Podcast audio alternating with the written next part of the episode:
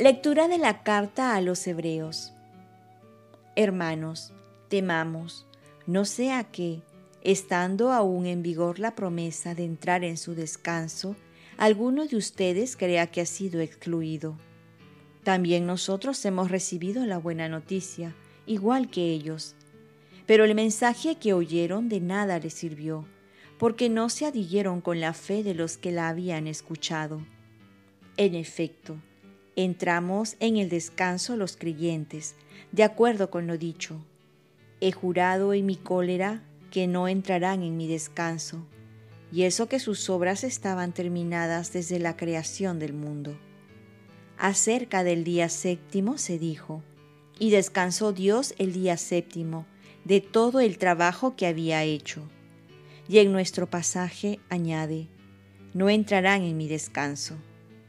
Empeñémonos, por tanto, en entrar en aquel descanso, para que nadie caiga, siguiendo aquel ejemplo de desobediencia. Palabra de Dios.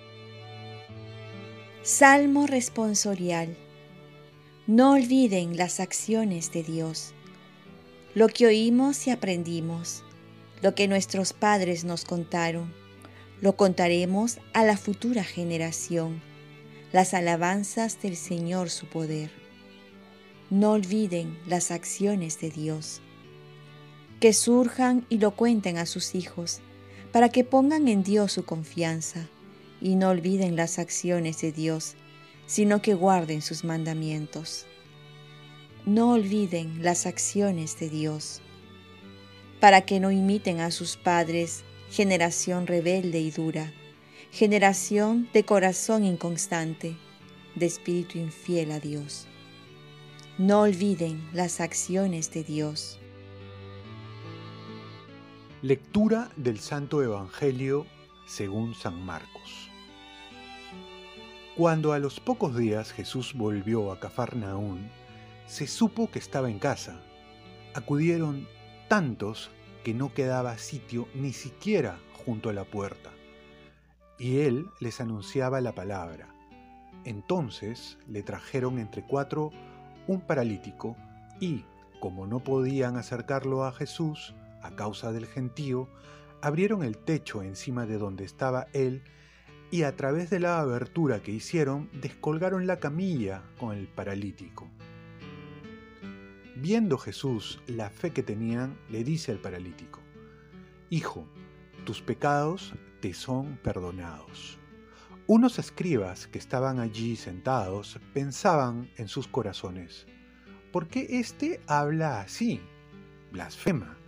¿Quién puede perdonar los pecados si no solo uno, Dios?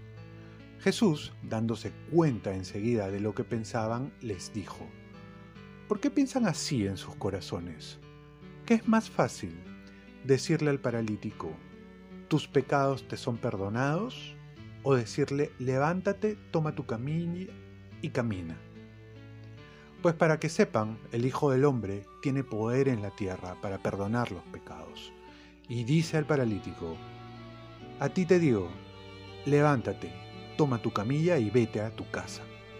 Se levantó inmediatamente, tomó su camilla y salió a la vista de todos se quedaron admirados y daban gloria a Dios diciendo, Nunca hemos visto una cosa igual. Palabra del Señor. Paz y bien. Primero el milagro de la conversión y luego de la sanación. Hay milagros que se ven y otros que no se ven. San Agustín decía que son más importantes los milagros que no se ven. Estos son los que sanan el corazón los pecados perdonados, la conversión de una persona a Dios.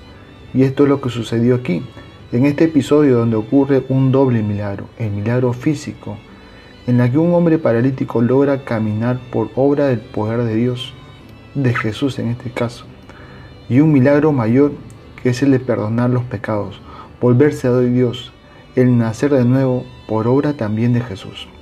Y este milagro ocurre cuando nos arrepentimos de corazón y nos volvemos a Dios y nos confesamos. En ese momento nacemos de nuevo, somos una nueva criatura, hombres nuevos. Ahí ha ocurrido un milagro también. Por otro lado, San Marcos nos muestra también la creatividad de los amigos para llevar al paralítico a Jesús. El amor nos lleva a ser creativos. Si no, miremos a los padres de familia, que para llevar un pan a sus hijos se crean nuevas formas de trabajo. Sí, somos creativos para nuestras cosas que nos interesan. Sobre todo lo vemos en el trabajo, descubriendo nuevas habilidades.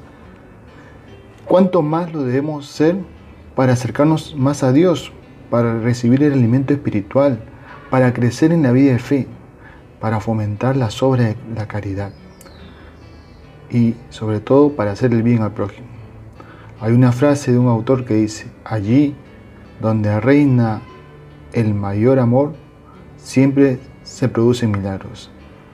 El mayor amor lo tenemos en Cristo, en Dios, que Dios es amor. Oremos.